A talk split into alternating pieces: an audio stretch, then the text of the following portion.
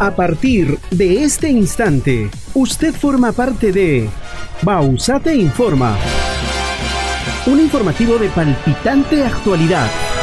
Bausate Informa. Llega a usted vía online y señal abierta en emisoras afiliadas en más de 35 ciudades a nivel nacional. Bienvenidos a la edición de hoy.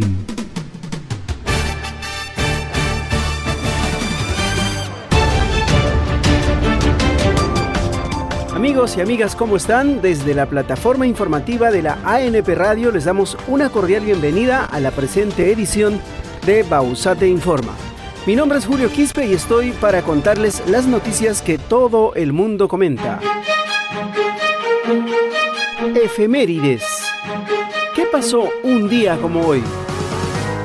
En 1837, el sacerdote padre Juan Crisóstomo Lianazú funda el Colegio de los Sagrados Corazones de Valparaíso, actualmente el establecimiento de educación privada más antigua de Hispanoamérica. En 1918 en Rusia se extiende la guerra civil.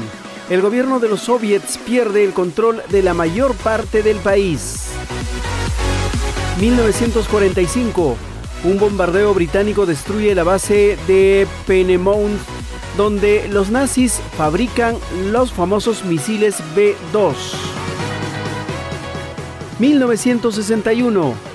En la República Dominicana es asesinado Rafael Leonidas Trujillo, dictador durante 31 años, desde 1930 hasta 1961. 1986. En el Vaticano, el Papa Juan Pablo II presenta la encíclica Dominium et Vivificant 2006. En Chile, más de 600.000 estudiantes secundarios participan en el paro nacional convocado como parte de la movilización escolar realizada por la gratuidad de la educación. Hasta aquí, un día como hoy. Estas son las noticias que están dando vuelta al mundo Conózcalo primero en Bausate Informa. Titulares de la presente edición.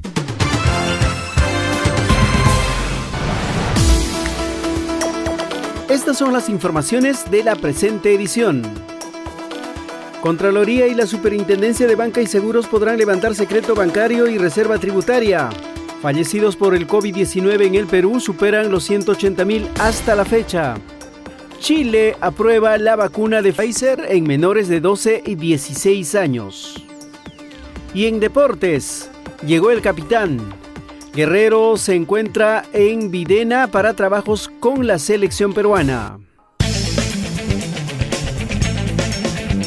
Las noticias no se detienen. Les contamos con la voz de sus protagonistas. En Bausate Informa, Desarrollo de Noticias.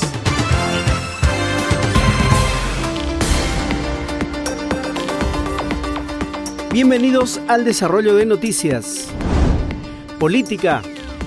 El Pleno del Congreso aprobó en primera votación la reforma constitucional que fortalece la lucha anticorrupción en el marco del levantamiento del secreto bancario y la reserva tributaria. Según informó el Parlamento, la decisión se adoptó por 111 votos a favor, uno en contra y dos abstenciones. Nacional. El número de fallecidos en el Perú a causa del COVID-19 al 22 de mayo del presente año supera las 180.000 personas, anunció hoy el grupo de trabajo conformado por la presidencia del Consejo de Ministros para establecer los nuevos criterios de actualización de cifra de defunciones durante la pandemia. Del 1 de marzo del 2020 al 22 de mayo de 2021 en el Perú han muerto 180.764 peruanos debido a las complicaciones con esta infección. De acuerdo con los datos provistos por Noti Sinadef, detalló en conferencia de prensa Edgardo Nepolinares, vocero del grupo de trabajo internacional. El Instituto de Salud Pública IPS de Chile aprobó este lunes el uso de la vacuna Pfizer Biotech contra el coronavirus en personas de 12 a 16 años, quien aún no tienen fecha para sumarse al proceso de inoculación masiva. Pfizer se convierte en la primera vacuna en ser aprobada en Chile para menores, luego de que el IPS evaluó positivamente el uso de la vacuna en niños de entre 12 y 16 años de edad, apoyado en un estudio clínico entregado por la Administración de Alimentos y Medicamentos de los Estados Unidos, la European Medic Agency y Health Canada.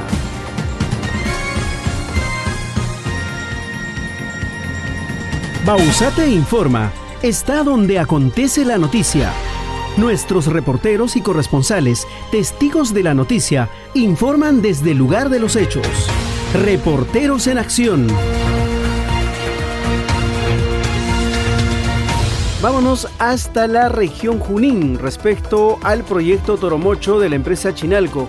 Elvis Fuster Calderón del Frente de Defensa de los Intereses de la provincia de Yauli hace una grave denuncia sobre la inminente afectación por el proyecto minero a los pobladores de su localidad. Adelante, señor Elvis. El primer estudio de impacto ambiental era la explotación de 117 mil toneladas eh, por día. Ahora, en esta, dentro de ese espacio de, de estos cambios que se da en un instrumento técnico sustentatorio que, que lo maneja el, el Ministerio de Energía y Minas, prácticamente de esos 117 mil lo aumentan a 140 mil toneladas diarias de, de, mineral, ¿no? Ahora, ese espacio de, de los 117 a 140 mil prácticamente no tuvo de conocimiento la población ni nada. Esto se hace entre la empresa y el Ministerio de Energía y Minas. Ahora, en la modificatoria que presentan ahora, van a elevarlo de 140 mil a 190 eh, mil y tantas toneladas, o a 170 mil toneladas. Entonces, con ello ya así apartándonos de, de nosotros, que realmente estamos dentro del, del área de influencia directa, prácticamente nos, nos sacan, como dices, como que no existiera nadie, ¿no? Entonces, eso a pesar que en sus, en sus participaciones eh, que se da dentro de este proceso de la población, le hemos hecho eco, le hemos hecho énfasis que todavía hay familias y que se tiene que cumplir todo ello.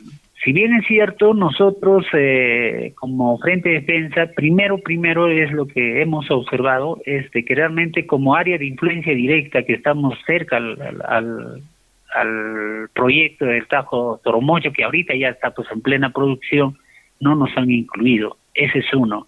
Lo otro es el compromiso que se debería de una vez ya terminar esta mesa de diálogo. ¿Para qué? Para que realmente haya una garantía ante este traslado, ¿no? Porque el plano laboral es más que importante para nosotros y eso en realidad la empresa minera se ha agarrado de nosotros porque no no nos asiste con el derecho de que de que realmente se le pide un plano laboral ahora, en, este momento, y, y, lo primer, el primer requisito es de que realmente tú te tienes que bajar a, la, a reasentarte a esa nueva ciudad y luego de ello recién se vienen las cosas.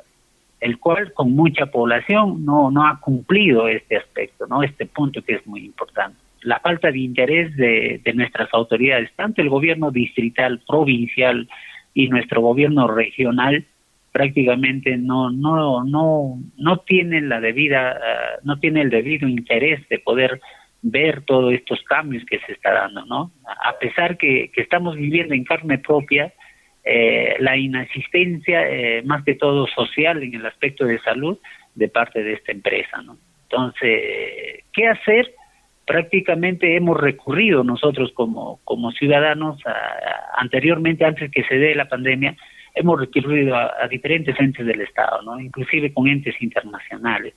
Y, y, todo ha quedado pues ahí en los justos, ¿no? Entonces, por lo tanto, pedimos el interés del caso, ¿no? Ahora, eh, ante este nuevo Congreso de la República, que va a ser pues el próximo paso que vamos a dar para que realmente eh, vean este problema y, recurrir, eh, es el único ente al cambio que se ha dado, ¿no? A nivel nacional, ¿no? Porque esperar de del Estado peruano ante el Ministerio de Energía y Minas prácticamente es, es como decir, es un, te, escuchan, pero no hay ninguna solución del caso.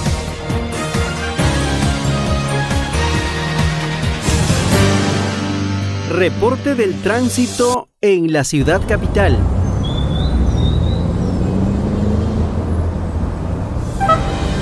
El Ministerio de Transportes y Comunicaciones publicó el proyecto del reglamento de la ley 31096 que establece la formalización del transporte terrestre de pasajeros en la modalidad de colectivo, la cual fue aprobada por el Congreso de la República para todo el país, a excepción de Lima y Callao. Intensa neblina dificulta el tránsito de vehículos en la circunvalación, haciendo lento el tráfico de la carretera de sur a norte con más facilidad, mientras que de norte a sur lo convierte mucho más pesado y lento. Por otro lado, en los distritos costeros la brisa ha terminado por dejar las pistas mojadas y combinado con el polvo, estas se convierten en verdaderos jabones por lo que se recomienda no imprimir mucha velocidad a los transportistas. En Bausate Informa, el Deportivo. Estas son las principales informaciones deportivas en Bausate Informa. Llegó el capitán. Guerrero ya se encuentra en La Videna para trabajos con la selección peruana.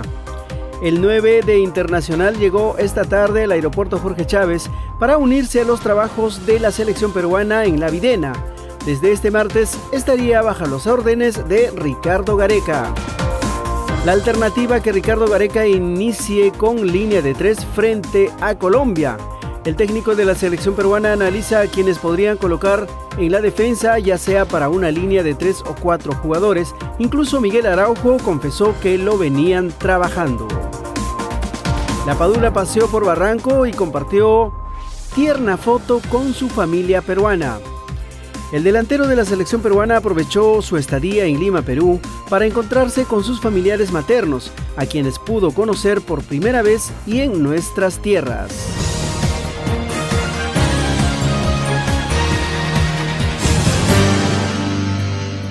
Así llegamos a la parte final de nuestra edición de El Día de hoy. No se olviden de comentar y compartir en sus redes sociales. Muchas gracias por vuestra amable sintonía. Hasta nuestro siguiente programa. Hasta aquí, Bausate Informa, un informativo que eleva la voz de los protagonistas de la noticia. Volveremos con más en nuestra siguiente edición.